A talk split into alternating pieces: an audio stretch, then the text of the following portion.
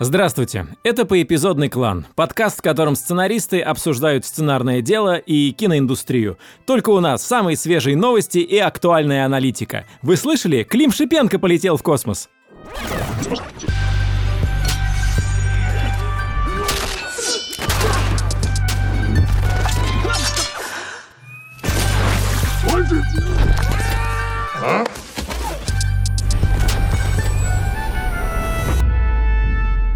Этот сезон подкаста «Поэпизодный клан» выходит в партнерстве с Альфа-банком и его мобильным приложением. Стать клиентом банка очень просто. Нужно скачать мобильное приложение, в котором сразу можно оформить дебетовую Альфа-карту. Скачивайте приложение по ссылке в описании эпизода. Меня зовут Николай Куликов, я сценарист, воспитанный Бивисом и Батхедом. Привет, я зовут Роман Кантер, сценарист и продюсер, который недавно был в жюри фестиваля, и мне очень понравилось. Хорошо, что это был не киношный фестиваль. Я Константин Майер, сценарист и продюсер, сериал «Физрук», фильм «Я худею» и драма о зомби-апокалипсисе в военной части Mortal Kombat. Вот это хорошо. И сегодня мы хотели поговорить о том, что такое жюри фестивалей и питчингов, как попадают в жюри, что там делают, и что видят и чувствуют члены жюри, когда смотрят на бесчетное количество участников.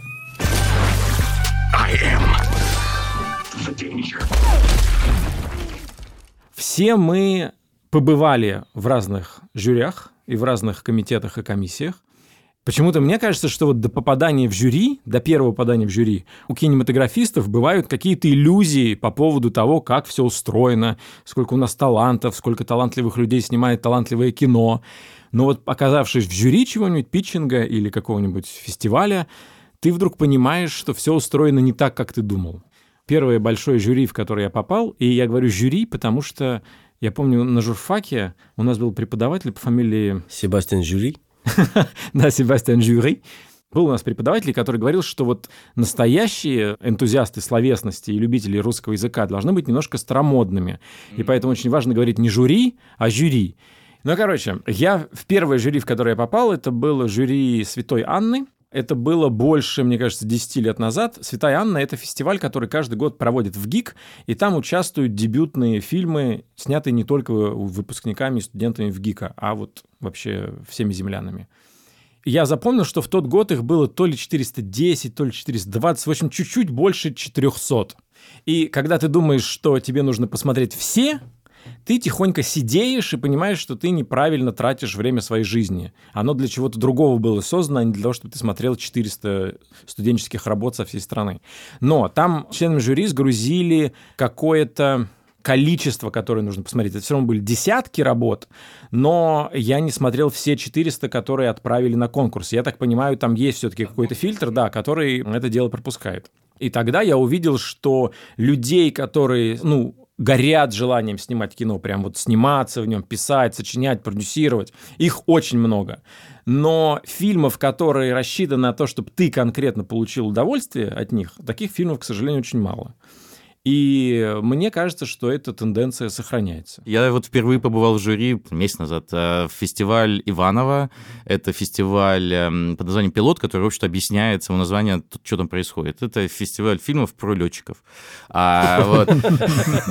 Их не так много снимается, их надо. Поэтому они э, повторяются из года в год. Четвертый год побеждает экипаж. Хорошо, да. Ну, Да, короче, фестиваль пилот на самом деле про... Там оцениваются пилоты сериалов. Какие-то из них это пока только пилоты, а какие-то это уже снятые сериалы и показываются первая серия. И мне безговорочно понравилось. Мне понравился и опыт, и сам фестиваль. Ну, конечно, больше всего понравилось, что после там, просмотра определенного количества проектов мы уходили в специальную комнату для жюри, и там обсуждали. Вот эти обсуждения мне показались дико полезными для всех э, участников, потому что там были очень разные люди, были люди из разных поколений, из разных кинопрофессий, были актеры, были режиссеры, я был за сценаристов отвечал. И я так понял, что там происходит очень интересный процесс, когда Вы просто пытаетесь понять и разобраться, почему вам что-то нравится, а что-то не нравится. Вы действительно пытаетесь, значит, спорить друг с другом, убеждать и пытаться отстоять как-то позицию, и у вас есть другие люди, которые за вами наблюдают и принимают ту или иную сторону. И это очень интересный такой эксперимент, в том числе и в, в убеждении, и в, как бы, в прояснении собственных позиций. Просто разница между Святой Анной и пилотом в том, что на Святой Анне это вот один из первых фильтров для людей по вхождению в индустрию. Когда у тебя там 400 работ, то понятно, что заметными и яркими будет всего несколько штук. И задача жюри в таком случае — это выделить эти как бы ростки выдающиеся и как-то поддержать, подкрепить, поговорить, там, э, наградить, подать какой-то сигнал, что мы вам рады в индустрии. А то, что ты говоришь, там действительно уже, поскольку очень много мощных профессиональных оценок от мощных профессиональных фигур, то очень важно, чтобы этот коллектив, который там сложился, а он всегда складывается очень похожим образом. Там один э, сценарист, один режиссер, один оператор, там один продюсер, актриса, актер, как-то вот так обычно в таких конкурсах. Очень важно, чтобы вот этот механизм, он, а, не поссорился и не сошел с ума. Поэтому всем этим сложным людям, как на площадке, нужно притереться к друг другу. Все понимают, что это эгоисты, э, нарциссы, у всех эго. И нужно аккуратно станцевать вот этот танец, но фишка в том, что ты за счет этого танца учишься слышать других людей, и ты на самом деле, когда ты открываешься этому, ты многое можешь понять про профессию. Когда я был в жюри кинотавра, я очень много, кажется, понял про работу актера и актрисы, потому что у нас были мощные актеры. Они объясняли, жюри. да, какие-то вещи. Они которые... что-то такое да. открывали, что ты не понимаешь, э, как правильно. Вот когда человек плачет, слеза, как правильно течет вот за, вот так вот, вот здесь вот. И вы это оценивали? Не-не, просто актер может тебе сказать, что вот это естественная слеза, вот это неестественная, и ты вдруг думаешь, а, так это была ловушка была в этот момент какая-то. Но реально вот слеза, она посреди щеки течет, вдоль носа или вот с этого краю, с внешнего. Ну, пишите нам в телеграм-канале. Лучшая слеза. Ну да, во-первых, лучшая слеза, то есть, э, которую вы видели в кино. А во-вторых, где же натуральная слеза, когда она стекает там сбоку, по центру или возле носа? I am the danger. Вообще, главный э, смысл жюри, конечно, в итоге, э, это распределить призы. Там есть разные тактики, и мне кажется, в какой-то момент э, вот, любой жюри решает для себя, а мы какое жюри вообще? Мы жюри консервативное, мы жюри дипломатичное, или как бы такое игривое жюри? Или мы с юмором можем подойти и вручить, например, какой-нибудь диплом со смешной формулировкой, или мы нет, ну мы все-таки серьезное мероприятие. Конечно, зависит от состава очень сильно и от, собственно, программы. То есть программа тебе подсказывает сама, то есть, если есть много крутых фильмов, и ты действительно э, вы бьетесь там за каждую номинацию, вы обсуждаете, а вот этому, а вот этому, это одна ситуация. Другая ситуация, когда на самом деле нет как-то ничего, и хочется послать сигнал. Да, То есть да, э, да. дать какую-то позицию, потому что в этот момент вы чувствуете, что вы делаете что-то большое, понимаете, больше, чем, больше, чем для себя, понимаете? Да, Мы здесь да. э, поживем еще и останемся, но вот это вот решение... Как в фильме, оно- как в фильме «12 разгневанных Абсолютно. мужчин». Я говорю, у меня, может быть, я один такой, но я себя чувствовал, что вот решается судьба человека сейчас, каких-то про- индустрии. Индустрия сейчас делается здесь. И поэтому, когда вы находите свою эстетическую идентичность этой группы людей, теперь вы просто, у вас уже есть миссия какая-то. Я никогда не был в жюри больших кинофестивалей, да нет, любых, на самом деле, кинофестивалей. Я был в жюри питчингов большое количество раз, и в жюри КВН я был. В жюри питчингов довольно много раз сидел, и там одну вещь я для себя уловил. Вы, а вы поделитесь, так же ли это ну, на кинофестивалях. Там очень важно разобраться как можно раньше и для себя уяснить цель конкурса. Мгм. Потому что если цель конкурса, допустим, есть какой-то денежный приз, и этот денежный приз выделяется проекту, чтобы он реализовался. Ну, там, не знаю, или там сняли пилот, или смогли development сделать. Ну, то есть какие-то очень конкретные задачи решить помогает этот конкурс. То тогда ты так и смотришь. То есть ты так оцениваешь. И там включаются какие-то дополнительные еще критерии в обсуждении. И у меня тоже про это есть вопрос, насколько ты должен ими руководствоваться или нет. Дополнительные критерии такого характера. А вот эти ребята и сами справятся без этих денег. Мгм, мгм, мгм. Или, эти, или даже если деньги за скобки вынести, эти ребята справятся прекрасно и без дополнительного внимания со стороны там, индустрии или СМИ или там, зрителей. Или ну, это последний шанс этого человека. И в целом неплохое же кино может получиться.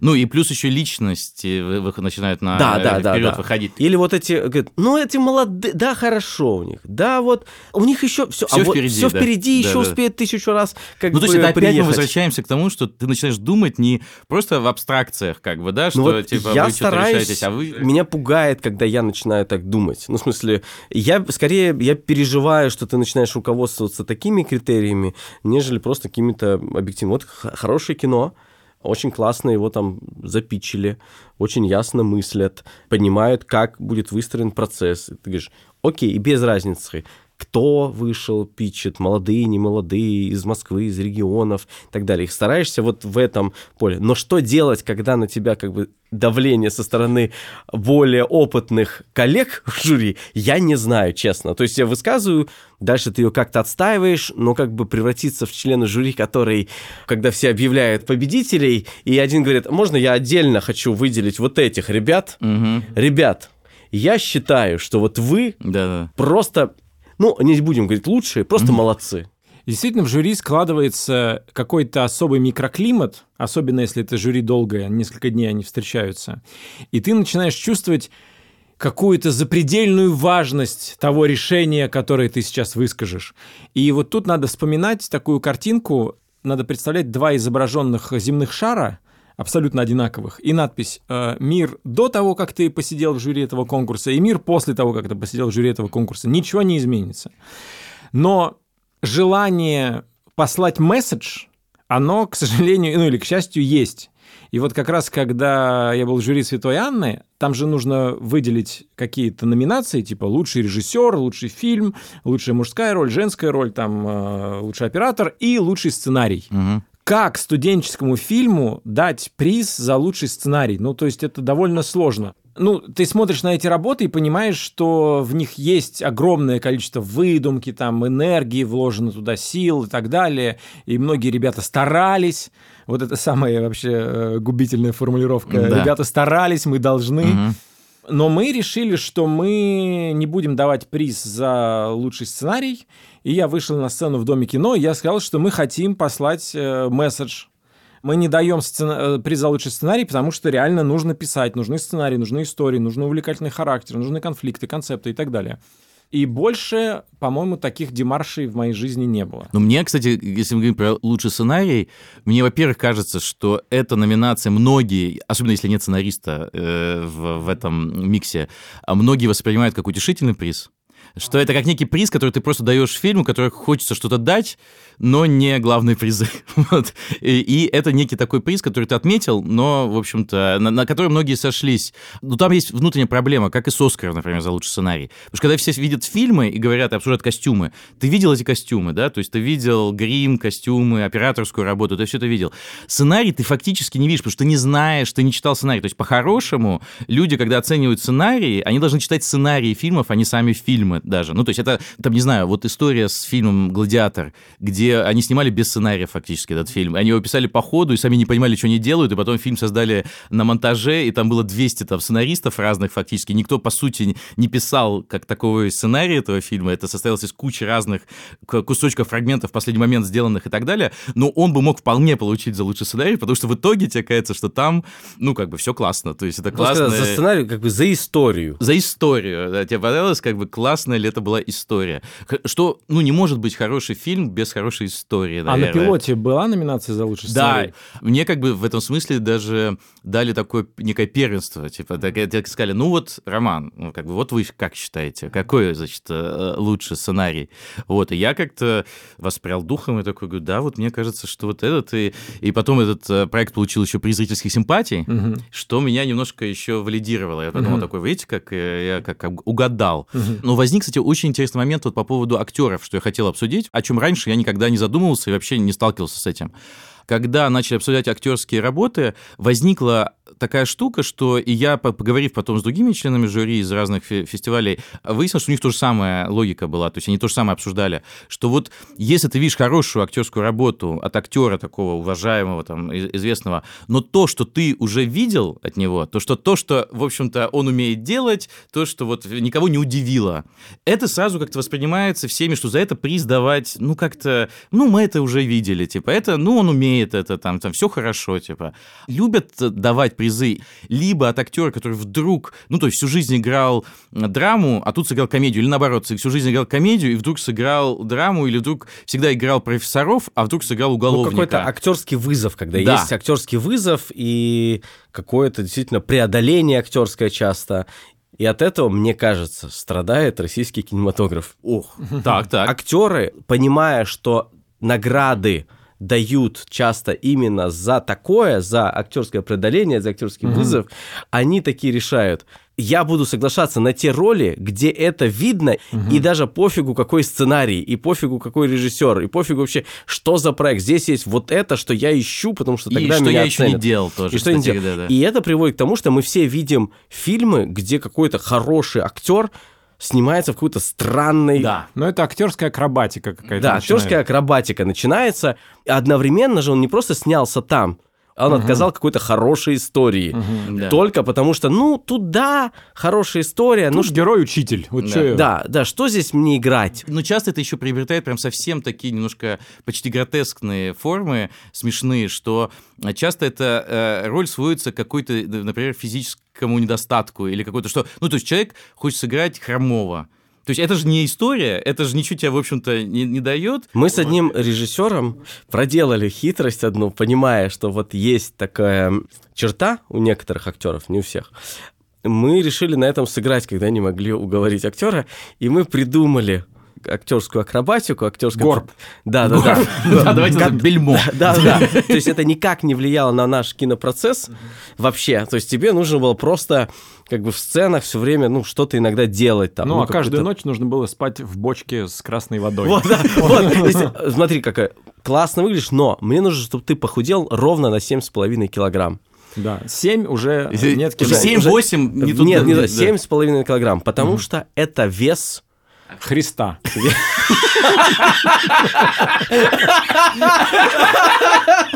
Все, это сработало. Но, с другой стороны, сейчас чуть-чуть в защиту актеров скажу, что, ну, это их работа, в смысле того, что они подключаются к той истории, которую ты написал. Это всегда большая радость, когда актер, которого ты хотел бы, чтобы он исполнил роль, согласился ему тоже должно быть интересно. И если его подключение к этой истории и его интерес будет через вот какую-то дополнительную как бы историю там преодоления, и ты можешь это еще и вписать, ну, если еще можешь сделать это талантливо настолько, чтобы это еще осталось на экране, это win-win, скажем так. Не мой случай. Слушайте, а хотите услышать прям историю про жюри, которая меня больше всего впечатлила в последнее время? Значит, э, мне как раз рассказали на фестивале Иванова один очень известный, скажем так, кинематографист. Он сказал, что когда-то годы назад он был в жюри международном. Там была, соответственно, еще более сложная ситуация, потому что э, когда встречаются еще люди из разных стран, из разных культур, это все становится дико, совсем сложно, и очень сложно найти там общий язык, общий вкус, как бы, да, для всех.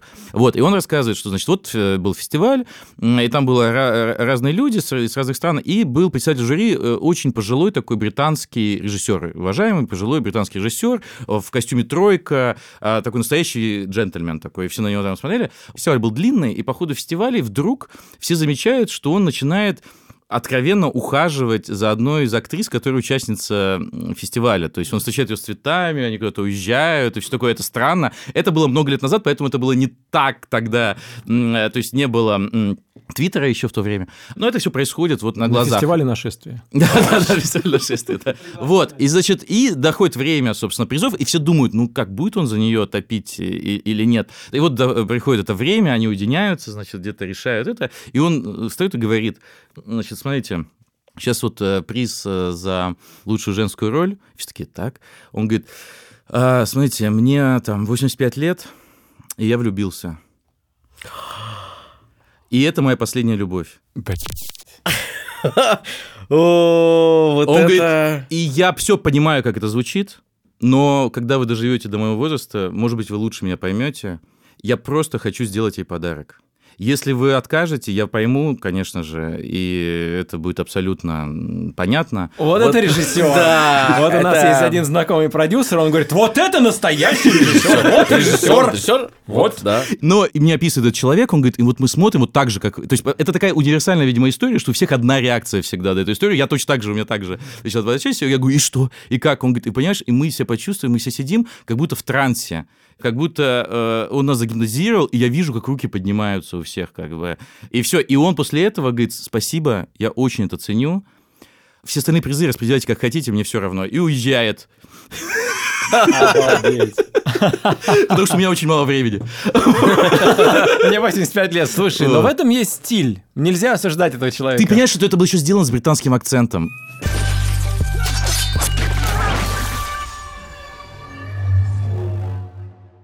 Я же еще был, значит, это звучит очень круто, на самом деле это так и есть, называлась международная премия Эми. То есть вот вы знаете премию Эми, которая получает всякие крутые сериалы, а это премия Эми, которая получает всякие другие сериалы, которые не снимаются в Америке, а снимаются по всем остальном мире. Выглядело это так.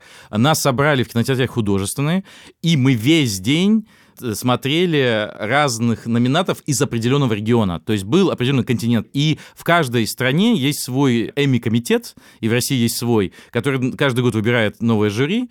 И они им никогда не знают, что, собственно, будет им показывать. Им просто присылают, что в этом году вы смотрите, ну, условно, там, азиатские драмы и оцениваете только их друг с другом. Но самое интересное в этом, что и, и вес этого решения, то, что действительно вот эти вот люди в России, собранные таким полуслучайным образом, они э, принимают решение, какой один проект будет действительно номинирован в итоге на эту премию. То есть э, в каждой отдельной стране решают судьбу одной конкретной номинации по одному конкретному региону. А потом в финале участвуют, условно говоря, там 5 или 6 проектов э, из разных регионов, каждый из которых победил в своем. Но, кстати, интересно было, знаете что? Что там перед каждым э, проектом выходил по зуму человек из Франции, и он представлял нам эти проекты и так далее, и он все время был онлайн, то есть он как бы, его окошечко убирали, но он всегда наблюдал за нами. И я всегда спросил, а что, почему он за нами смотрит? Он говорит, понимаете, ну, люди засыпают. И они просто смотрят, чтобы все не спали. Я говорю, а, поэтому вы еще свет не выключаете. И мы смотрели часто проекты с полувключенным светом. И мы просто просили, нет, смотрите, вот глаза, вот мы не спим. Просто может чуть-чуть свет выключить, потому что, ну, ну лучше смотреть кино в темноте, типа, чем... А если кто-то заснет, э, то ничего не происходит, просто он расстраивается.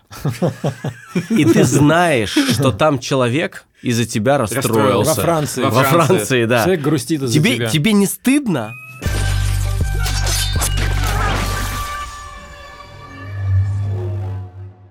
Всегда есть какое-то ощущение, что члены жюри, к ним кто-то иногда как-то подходит, у них там есть какая-то своя игра, свои какие-то любимчики и так далее.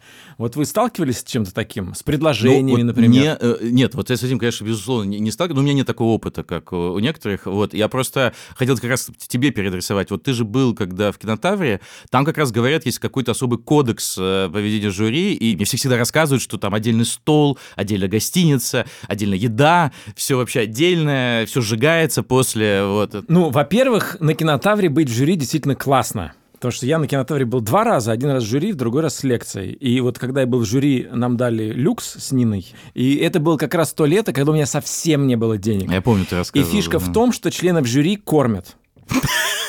И я был так рад, когда это выяснилось. Именно фишка. Это то, что отличает кинотавр от других фестивалей. Ну, я не Да знаю. везде а- кормят.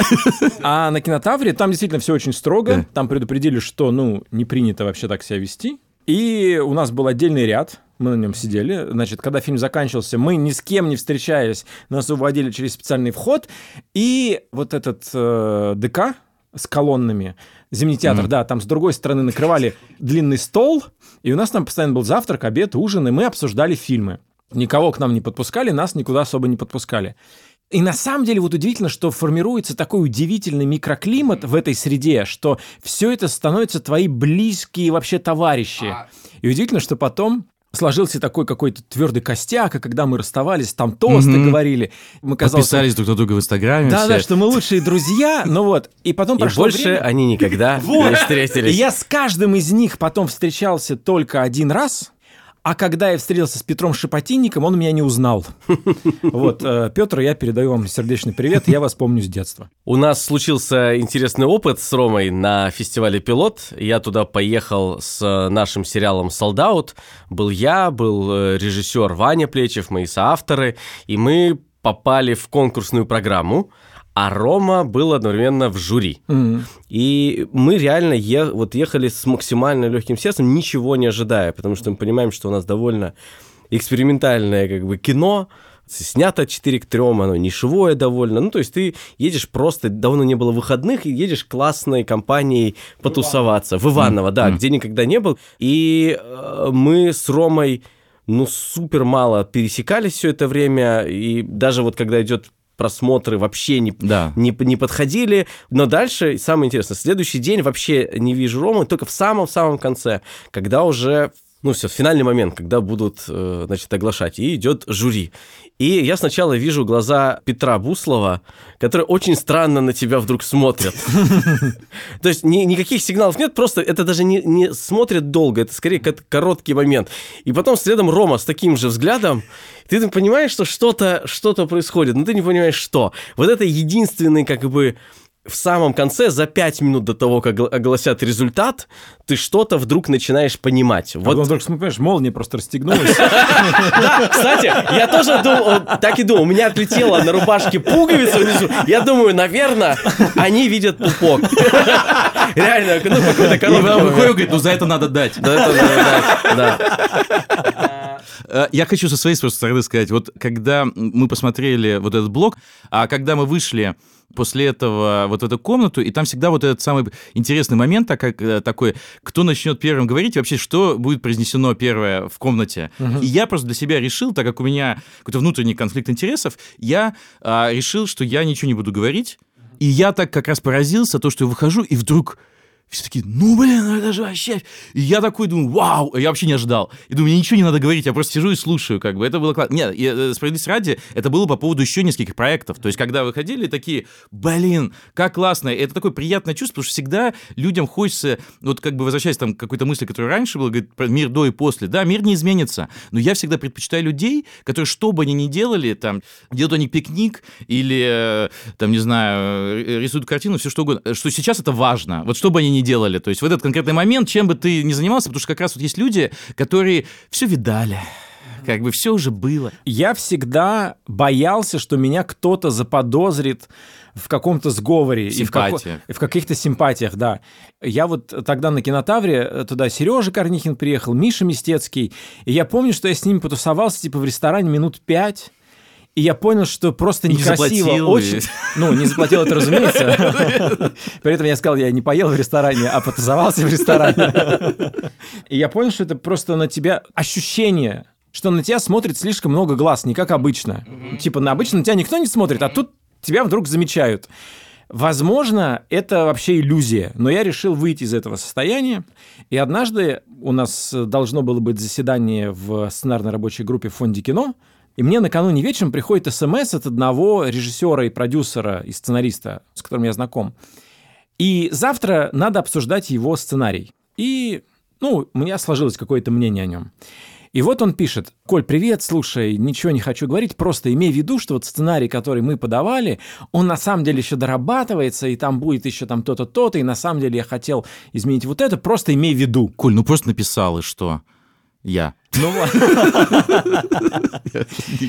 И у меня в такой момент сразу возникает паранойя, потому что я не знаю, сколько еще людей посмотрит на этот экран. То есть, что бы я ни ответил, это может кем-то считаться однажды как-то. Существуют скриншоты. Да, поэтому я просто ответил «привет». И как интересно, он это воспринял, это неинтересно. И дальше это уже не на моем как бы конце э, телефонной трубки проблема. Пусть там человек сам разбирается. И я всегда вот ищу какой-то максимально идиотский и резкий способ уйти из этой коммуникации. Но надо взять это на вооружение, потому что ты видишь вот всплывающее как бы окошечко у тебя в телефоне, по первым же трем словам понимаешь, о чем речь. Привет, наш фильм, и еще близость события, и ты все схватываешь. Я просто как бы игнорирую. А потом пишу, слушай, я обычно очень редко пользуюсь этим мессенджером. этим мессенджером». И он такой, я просто очень редко а, прихожу домой. А ты можешь еще писать, вы перепутали меня с другим Куликовым. Он важный, влиятельный человек. Но, но, слушайте, ну как раз люди делятся вот на два этих типа. Те, которые тебе пишут накануне э, что-то, и те, которые не пишут. И ты начинаешь вдруг резко ценить тех людей, которые не пишут, потому что это какой-то выбор. Но я, кстати, недавно поймался на такой мысли. Значит, конкурсе там, там участвовала моя знакомая, и она мне не написала. И я такой думаю, ах ты! Я подумал, что вот хитрый ход, не написать мне. Не написать мне, чтобы я подумал о ней хорошо, чтобы я плюсик им поставил. А вот нет, я тебя раскусил, на тебе жирный минус. Многоходовочка, да? Подумал я. Ну я сценарист, я ее раскусил, я поставлю минус. Я пишу ей сообщение, я тебя переиграл. И уничтожил.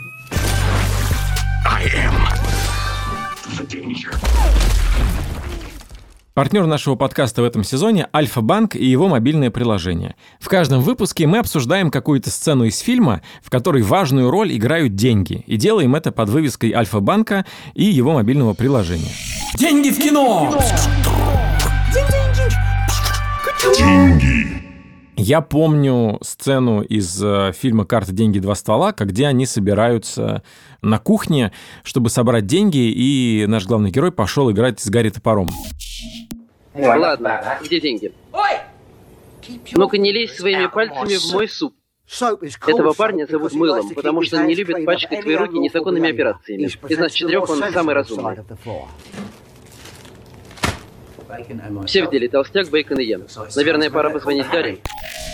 Помню, что когда этот фильм только вышел, поражал открывающий кадр в этой сцене, когда камера, казалось, стояла в кастрюле с супом Сначала под водой. в духовке же еще. Сначала же из духовки. Предыдущая да. сцена кончалась А, тем, что они из духовки Да. доставали деньги, а открывалась следующая сцена тем, что мы видели камеру из, Изнутри из кастрюли. Да. Из супа. Из супа, да. да. С тех пор этот ход Да. появился во всех студенческих фильмах. Да не только, вообще везде он появился. Он, это уже норма, просто абсолютнейшее решение таких моментов. Но на самом деле жизнь героев карты «Деньги. Два ствола» пошла бы иначе, если бы они использовали счет-собиралку от Альфа-банка. Я уверен, что если у тебя есть счет-собиралка, ты не можешь пойти играть с Гарри топором в какую-то дыру и потом страдать, потому что как устроен счет-собиралка? Счет-собиралка пригодится, если вы собираете деньги на подарок коллеге или решили отремонтировать подъезд с соседями. Не только для этих двух случаев. Не только для этих случаев. Но вы собираете, например, деньги. Мы сейчас скидываемся на что-то. Ты формируешь этот счет, и ссылку на этот счет ты можешь отправить всем участникам сбора. Деньги будут приходить сразу на собиралку, поэтому вы не перепутаете их с другими поступлениями. Ребят, я сейчас сделал себе собиралку, вот счет. Я Так. сегодня пойду играть в покер в очень тяжелую компанию, такую серьезную, но есть шанс много выиграть. Как бы прям реально. От 60 рублей, да?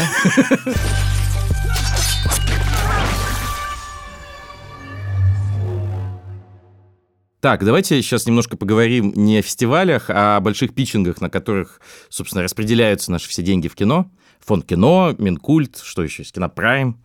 Хорошо, кто из нас, давайте сыграем в, Давайте мини- с- в мини-игру. Да, да. Да. Кто из нас дольше всех находится вот в этих институциях? Спасибо, что опять намекнул на мой возраст, Константин.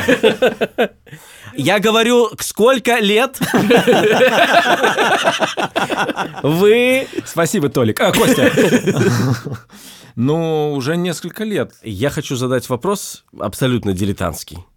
Вот чего не понимают кинематографисты, которые иные кинематографисты, которые приходят за деньгами фонд кино и потом, не знаю, обижаются, условно говоря, или просто считают, что это несправедливое распределение. То есть почему чаще всего в фонде кино отказывают в финансировании. Ну, понятно, можно в рамках даже сценарной группы, но питчинги тоже смотрим и тоже можно как-то понять. Мне кажется, и продюсерам, и режиссерам, и сценаристам очень часто прис- сложно представить себе, киноиндустрию как витрину, на которой лежат пирожки, и ты должен давать класть на нее пирожки, которых никогда не было и которые все тут же разберут. Угу. Вот многим очень сложно начать так думать. Да, потому что э, есть такой принцип, который многие исповедуют, и, и он раньше особенно был популярен, но все еще продолжает быть, когда люди, ну, как обычно это происходит, за две недели до подачи все начинают думать, а что же мы подаем в этом году? Это, это наверное, как бы корень проблемы, самое главное, как бы, который есть, потому что люди подают, потому что надо что-то подать. Поэтому существует так называемый чес, когда иногда даже за несколько дней до подачи я раздавались звонки и спрашивали, у вас что-то есть? И ты сразу, я, я раньше думал, я, а, во-первых, раньше думал, спасибо, конечно же есть. Но нет, я раньше думал, как классно, что позвонили. А потом, когда я ну, начал чуть больше работать, понимать, я думаю, господи, хочешь ли ты работать с людьми, Угу. которые за несколько дней до подачи вдруг надеются... У меня нет. А можешь у жены спросить? Но она не сценарист. Ну, вдруг есть. Но при да, всегда следующий вопрос, а можете кого-то посоветовать? Да, посоветовать. Но, но интересно, что важно сказать, у денег, которые ты берешь у государства на кино, есть срок годности. Да. То конечно. есть это ты не то, что ты взял и когда-то доработал сценарий и снял. Да. Нет. То есть ты как бы у тебя там есть какое-то время, там полтора, по-моему, ну, короче, какое-то сейчас больше года, но оно ограниченное. И ты за это время должен произвести, собственно, кино и там отчитаться. И вот дальше представляем, вот сценарий, который вот так вот взяли чесом. Э, кто-то сказал, а, ну, что-то было, я там в 19 лет написал. Вот, велосипед. Отлично. Велосипед. Ты можешь так продать, велосипед. Ты можешь продать велосипед. Ребята, если вы слышите, пьеса «Велосипед», непоставленная легенда. Первое место в От создателя фильма «Огонь» будет выглядеть э, подача велосипед. Да, так часто Я худею от создателя... Огонь, я худею и Mortal Kombat. Mortal Kombat я ожидаю в следующем году увидеть на подаче. Впервые я столкнулась с этим семь лет назад. Смирно! Оказалось, объект обладает суперспособностями. Заходи, Шматко. Послушай, как трещат твои кости. Давай вспомним еще другие примеры. Вот, эм... Ну, не клише даже, это скорее проекты, заходы, концепции, жанры, жа- темы, которые регулярно значит, встречаются в фонде кино, там в Минкульте мы тоже вспоминаем, по которым ты сразу напрягаешься, сразу понимаешь, здравствуйте, это снова вы. Там ведь дело не только в сюжетах, а в том, что некоторые люди придумывают какую-то образную чушь, и думают, о, это кино. Вот все мои бы с удовольствием такое кино бы посмотрели. Вот как только ты так думаешь, ты сразу на пути к провалу. Мне кажется, главный тут момент еще в том, как э, Коля сказал, что тут же э, ставится во главу угла некое понимание, что такое жанровое или массовое зрительское кино, и просто очень много фильмов, ну, никак туда не попадают просто вот по своей не столько потому, по своему сюжету и жанру и так далее. Ну, знаешь, это как вот выражение, когда я знаю, что такое порно, когда я вижу это, да, то есть и вот здесь то же самое, ты, ты знаешь, что это в никуда, просто когда ты видишь сюжет там про человека, который отправил ловить лосось на необитаемый остров, и там, значит, начал писать книгу про а, французскую революцию. Ты понимаешь, это же нельзя сказать, что это прям плохо, но просто ты читаешь, и ты понимаешь, что ты вообще не представляешь не то, что в прокате такой фильм, ты даже постер его не можешь представить до конца, или, или ты вообще не можешь представить, что кто-то говорит тебе, давай пойдем на этот фильм. То есть попробуй рассказать эту историю людям, вот просто. Если она не интересна, это не будет и как фильм интересно. Да. Но я знаю один признак, по которому я всегда напрягаюсь. Мы сидели как раз, когда на очной защите, значит, Министерства культуры, и регулярно некоторые проекты, которые прям тяжело их как бы слушать, воспринимать, ну, ты э, стараешься не отвлекаться ни на что. И там такая фраза звучит, почему зрителю надо посмотреть этот фильм не почему он захочет посмотреть, а почему ему надо посмотреть. Потому что есть, значит, в обществе, например, моральное разложение, и ему надо посмотреть этот фильм, чтобы понять, что там, не знаю, э, какие-то там ценности дружбы, угу. И вред гаджетов. Да, вред гаджетов, да. Вред, вот дружба хорошо, гаджеты плохо. Да, это, кстати, одна из главных просто тем, которые я сейчас вижу. Так вот, когда говорят, почему надо посмотреть, что это их исправит. И ты спрашиваешь, а какой у вас план? Он говорит, все очень просто. Мы собираемся похитить от 4 до 6 миллионов жителей этой страны, а запереть их в кинотеатре, заставить их заплатить эти деньги и смотреть этот фильм. Да, там на полном серьезе в экспликации продюсерской могут написать в качестве как бы продвижения сделать так, чтобы был обязателен просмотр в школах, да, да, да, да, да. училищах, Да. кадетских корпусах. Это обеспечит встречу этой по-настоящему нужной истории со зрителем. И тогда зритель увидит это, и это его сразу исправит. Я сейчас на полном серьезе подумал, что можно было бы продать историю, что мы будем это показывать в тюрьмах для исправления этих людей, для изменения их моральных ценностей. Но, к сожалению, заключенные не покупают билеты. А государство заплатит. И второй момент это когда видишь сценарий, который оформлен настолько плохо, что ты понимаешь, что человек вообще не владеет ремеслом. Или не понимает самых банальных вещей. И вот там, например, есть сценарий, где муж и жена разговаривают, и, значит, муж Олег Мгм. говорит фразу. Следом написано «жена» говорит фраза. То есть он Олег, она жена. Да, так часто бывает, да-да-да. Окей, Да, всё». и, э, добавить это, меня еще всегда заставляет, э, ну, напрячься или улыбнуться. Иногда я... обы- Обычно вызывает напряженную улыбку. Когда я вижу сценарий, где ты видишь диалоги, открываешь, и там он — это он, а она — это она. Все, больше ничего не надо. Ребята, вы удивитесь э, тем, какие я подобрал цитаты для вас. Так. Итак, цитата из, э, ну, скажем так, боевика. Он так и называется жанр, скажем так, боевик. Скажу так. И, и это я цитирую, это не то, что я сократил что-то, именно так написан сценарий. Э, Зорин стоит, руки на борту автозака. Идет обыск. Зорин. Мужики, я не поеду. Конвоир. Что? А ну быстро в машину. Дальше драка, нападение на конвой, побег из-под стражи, отказ от побега, многоточие и т.д. В скобочках снято. Тут применен интересный перенос событий. Эта сцена должна быть частично показана в самом начале фильма, но только сам побег. В конце же фильма должен быть показан отказ от побега. Так, сейчас, подождите. Я читал, Секундочку, секунду. сейчас- Это сценарий. Это сценарий, прямо оформлен как Да, сценарий. да, да, да, да, это. Причем есть продюсеры, там, ну, какие-то юристы, нотариусы, которые собирают все документы под этот текст. И такие, ну, надо Ну, получить Ты денег. предполагаешь, что не читали этот сценарий. Это вот я, я сейчас такой, извините, на, на зыбкую почву метафор встанем ненадолго. Представим, что мы все скорее рестораны, и мы презентуем какие-то блюда новые. И вот какой-то ресторан, значит, или кафе, там много разных людей работают, владелец, там повар, су- сушеф, там официанты, бухгалтера, и они, значит, пришли на конкурс, и вот они выкладывают какое-то блюдо, и нам просто, например, сырая куриная нога торчит, здесь, значит, какой-то карамельный крем намазан. Здесь натертая, значит, обувная подошва. Все это. И, И, и- и вставлен российский флажок на, на шпажке. да, да, уже это патриотическое блюдо. Вот. И они говорят, купите. То есть Вам реально... надо это. Вам надо. Да, это да. А то сейчас столько пошлости кругом. Да. Кто-то из экспертов встанет, говорит, ну подождите, ну что-то в этом есть. Ну, если мы сейчас откажем вот этому, это же мы человеку судьбу сломаем. Да, и никто же это больше не купит, А, Да. если не мы. Да. Если сейчас они это принесли, но, но, но это их научит чему-то. Да, Я и в следующий следующий раз да. они, может быть, добавят еще один флаг. И это будет фильм про дружбу. Да. К вопросу флага и э, экспериментальных блюд, скажем так. Министерство культуры отличается, то есть у них другие критерии и другие цели. Ты имеешь в виду, Министерство культуры отличается от фонда кино тем, что у Министерства культуры требования к проектам немного другие, чем в фонде кино. Именно. А, Спасибо. Ну, в первую очередь отличаются цели, а не просто критерии.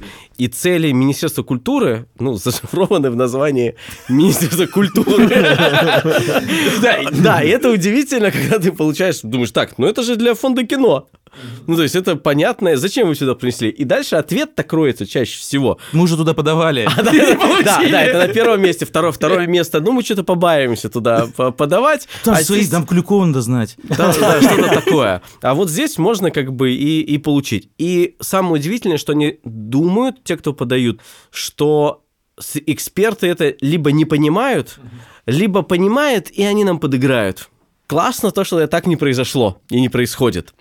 Ну, пока не в мою смену. Классно еще э, такая бывает установка у людей, они думают, слушайте, ну вы видели, какому говну там дают? Да, это Да. самая популярная установка. Вот, ребят, будьте спокойны, мы уйдем домой с кэшем. Да, нет, есть еще третий момент, что в Минкуде часто я заметил вот по последнему конкурсу, который только-только вот состоялся, это очень свежее впечатление, что часто люди выходят и именно думают, что они сейчас презентуют свой проект не живым людям из индустрии, а некому Эгрегору какому-то. Да, даже скорее сущности министерству. Знаешь, как к дельфийскому оракулу ты пришел, как бы цифровому. Должен как-то очень правильно просто станцевать, Да, то есть выполнить какие-то движения, да, я сейчас вот показываю, вот, и оно автоматически как бы открывается дверь и вываливается золото. Да, да. И типа, и поэтому они формулируют максимально чиновничьим, казенным языком и казенным смыслом. То есть они говорят, никогда не говорят про собственную историю, что это за фильм. Наш что фильм мы- поднимет патриотический Да, дух да. э, Карелии. Даже если вы хотите это сделать,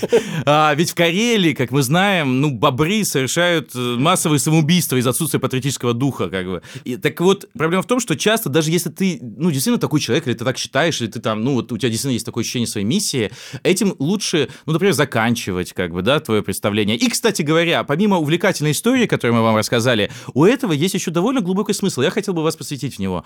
А начинает, как правило, просто сразу, вот зачем вот эти подробности, вот эти вот ненужные детали упоминать? Мы сразу скажем, что это очень, возможно, самый важный фильм, который вы можете поддержать в этом году. И туда же А. нужно написать, это у нас было отдельно, реально, мы сидели, рубрика, рубрика «Мы обещаем».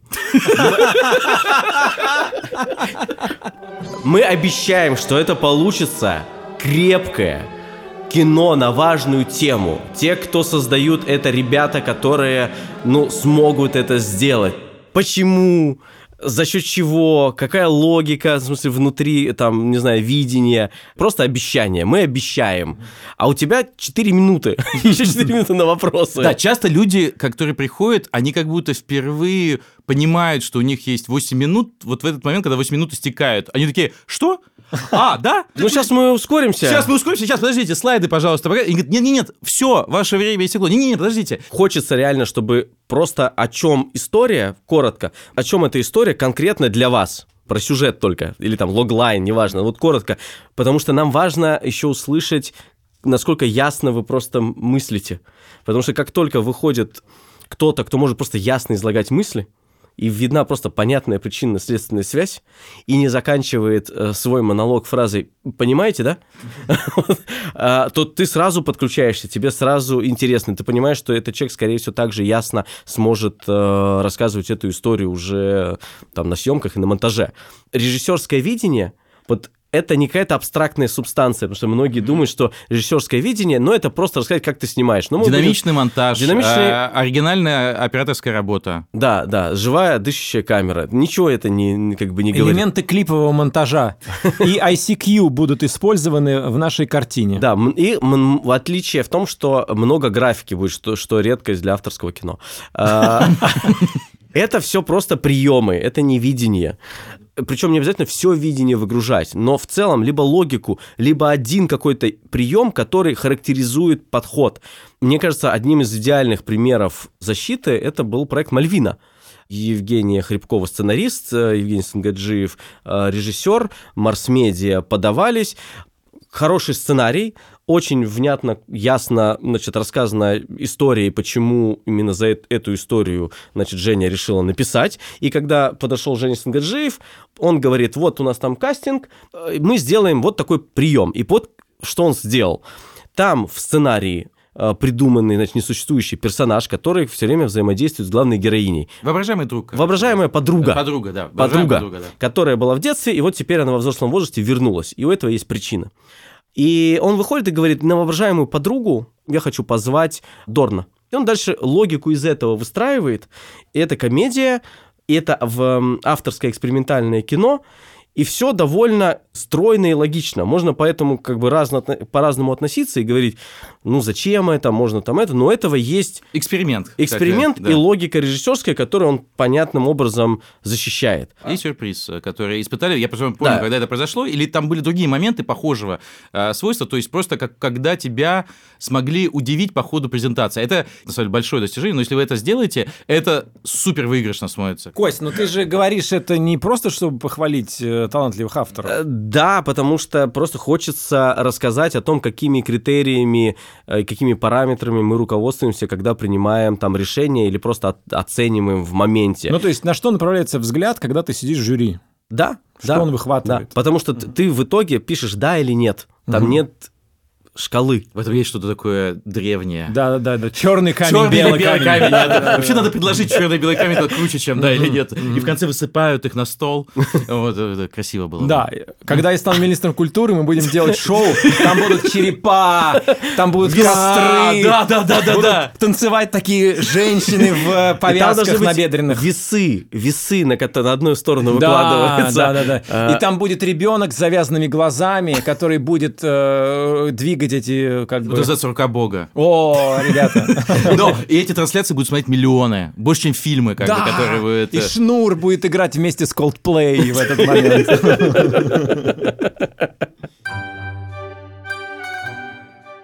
Это был поэпизодный клан. Еще один подкаст студии «Либо-либо», в котором ведущие говорят, что в России нужно жить долго.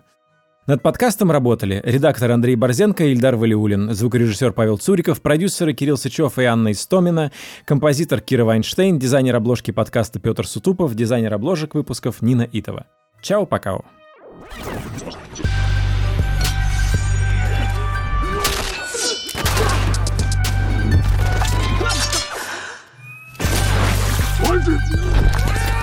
Huh?